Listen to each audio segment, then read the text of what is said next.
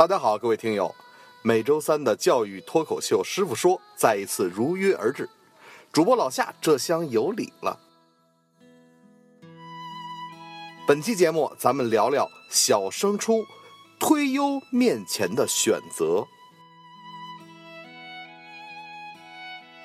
在这里啊，先和大家说说什么是推优。推优啊，可有历史了。记得咱们小的时候啊，那叫保送。那都是班里啊最厉害的学霸，连年三好生，小升初语数两门最多只能扣五分，基本啊都能送进区重点。你要是再牛点迎春杯、华罗庚杯大赛来个一等奖，就肯定是市重点了。后来政策改了，叫推优了。现在您再问人家学校有没有保送，您就 out 了。说现在这推优啊，是小学。根据学生的身体素质、综合素质、三好学生、优秀学生干部以及学业成绩等一系列的标准，选出学霸中的学霸进行电脑派位，让这些孩子随机进入区内的示范中学，人称小派位。说到你们家孩子学校能推几个呀？前几名能推优啊？推优讲的是个比例，大致说一下比例啊。西城平均六个孩子推一个，东城、海淀、石景山十个里边差不多推一个，大朝阳简直是血拼的节奏啊！大概是二十个里边推一个。丰台嘛，呃，要不然咱聊点别的。推优比例只是一个平均数，我说的都比网上公布的少，而且推优。是想推的推不上，推上了还得派位，派位的还不一定满意，满意了不一定能进重点班，进了重点班还不一定保得住，能保得住中考还不一定想留校。总之，推优是一个挺难办的，又是一个挺难决策的事儿。现在咱们捞点干货说说啊，这推优的类型大概其可以分成这样三类：第一类择校敲门砖型，包括数学类获奖。走进美丽数学花园杯，啊，迎春杯，现在叫数学解题能力展示了，啊，华罗庚金杯，这些是数学奖，还有 PET 公共英语，MSE 剑桥英语，三一口语，这是英语的奖，听傻了吧？这么多的奖，您就庆幸您早生了几年吧。说刚才上面那些奖有多难，我给你举个例子。华罗庚金杯赛的题目能难倒数学世界杯菲尔兹奖获得者奥昆科夫。拿外语说，能进入北京市某某某实验中学的，得是三一口语七级。咱们小学英语老师的上岗资格是三一口语六级。嗯，说明这孩子小学毕业以后可以直接留校了。这类学生做推优，多数走的是点招，点招就是点对点的招生。不过啊，按照现行的小升初政策，严格限制跨区择校，想捧着数学、外语一摞证书上好学校的困难非常大了。第二种类型是特长才艺型，包括合唱、航模、绘画、钢琴、管弦乐、田径等等的。这部分孩子呢，是以科技特长、文艺特长、体育特长可以被市区的示范中学录取。不过这趟特长生评下来，没个十几万，您都不加玩。从小琴到大琴，从大班学习到小班学习，再到老师进你家家教学习，有的是花钱的渠道。而且今年的政策里还加入了传统文化和非物质文化遗产。这未来啊，舞龙舞狮练武术，毛猴京剧做面塑，书法编绳说相声，高跷大鼓抖空竹，都能算成特长生。您选去吧，这特长生需要统一的参加考试、面试以及文化课测试，总之是千军万马过针鼻儿。第三种类型是推优加分型，这里边的是包括学生的各种荣誉，其中就有市区校级三好、大队委、雏鹰奖章、红领巾奖章等等。这类学生参加的就是小派位。评三好生的时候，要求语数外三科成绩都得是优秀，同时体育还得能过关啊。现在这体育，不光考的是跑跳投，还有一项是过秤，太胖太瘦的都过不了。等到孩子过五关斩六将，到了盛大的评比活动时，人缘次了还不成？评三好生现在还是非常的规范和透明的，我觉着啊，比咱选某某代表，呃，要透明。三年级之前没三好，一般都叫好儿童之类的鸡肋型的激励性评价。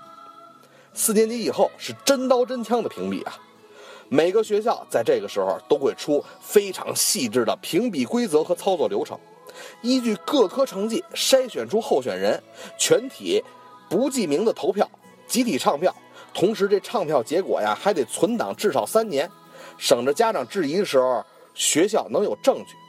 这样选出来的孩子是业务突出又有广泛群众基础的孩子。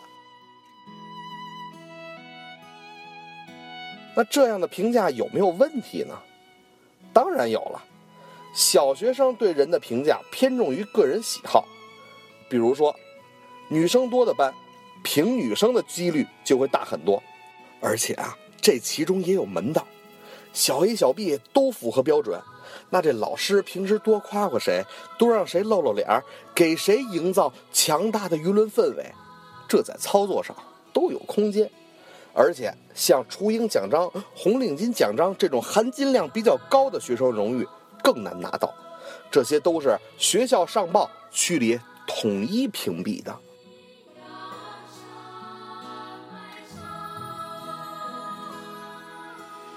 好了，说了这么多推优的事儿，结论是：选择推优之路是一条艰辛的道路，政策是一条善变的道路。您跟风准砸锅。曾经接触过很多自诩宽松的父母，一向标榜要给孩子快乐的童年。以前呢，总是以为自己啊可以超脱世外，等到你真正面对这股势不可挡的升学之流的时候，您才会发现，根本无法独善其身。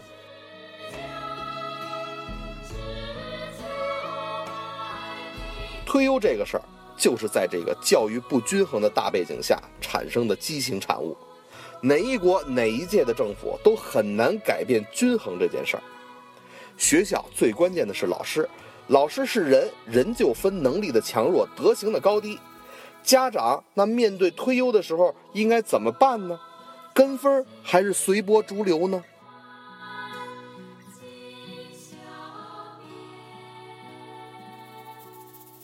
我想。老夏真的没法给你一个明确的答案。接下来一段就是老夏的心灵鸡汤了。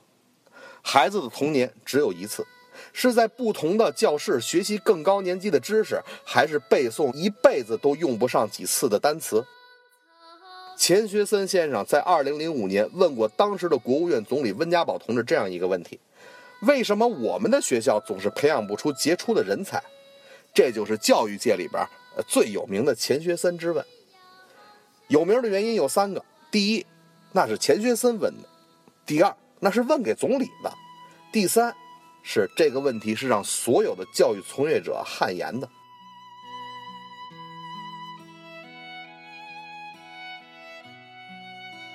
其实当时啊，钱老说了两句话，除了质疑学校的，还有对总理说的这么一句。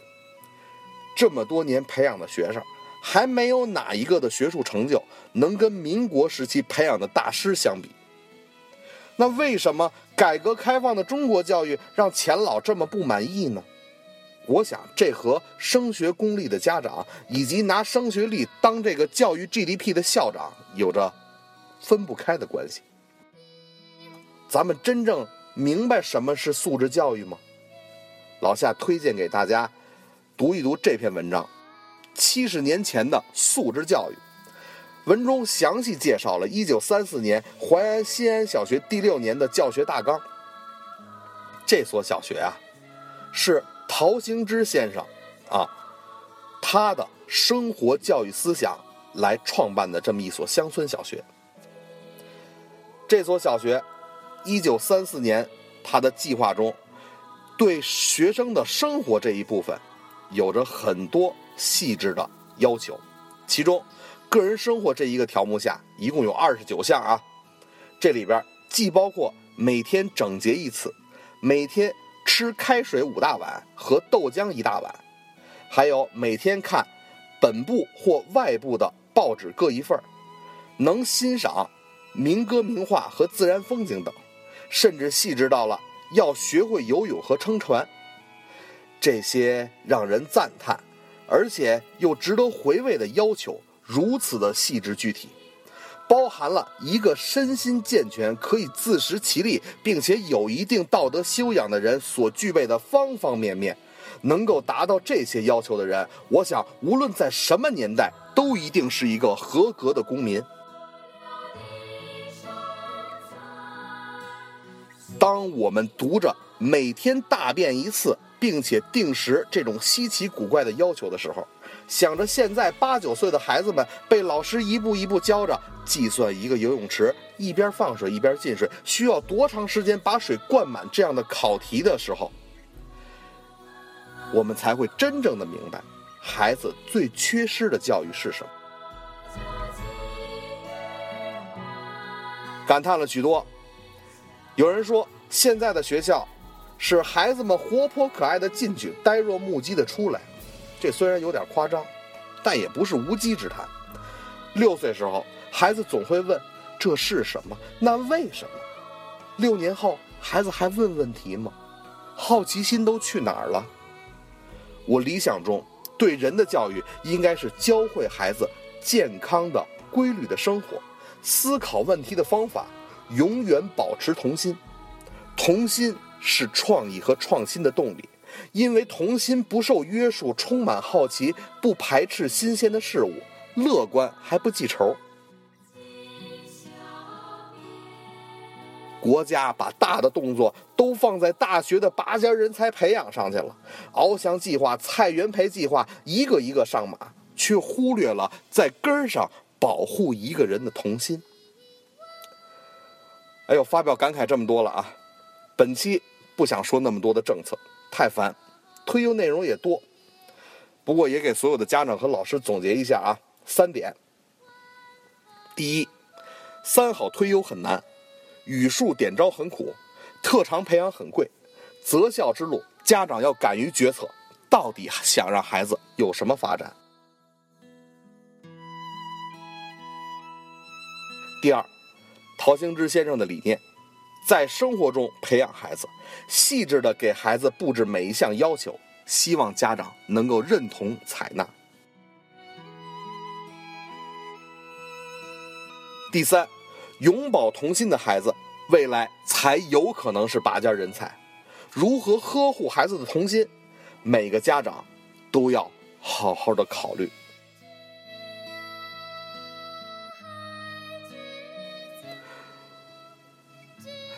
感慨非常多啊！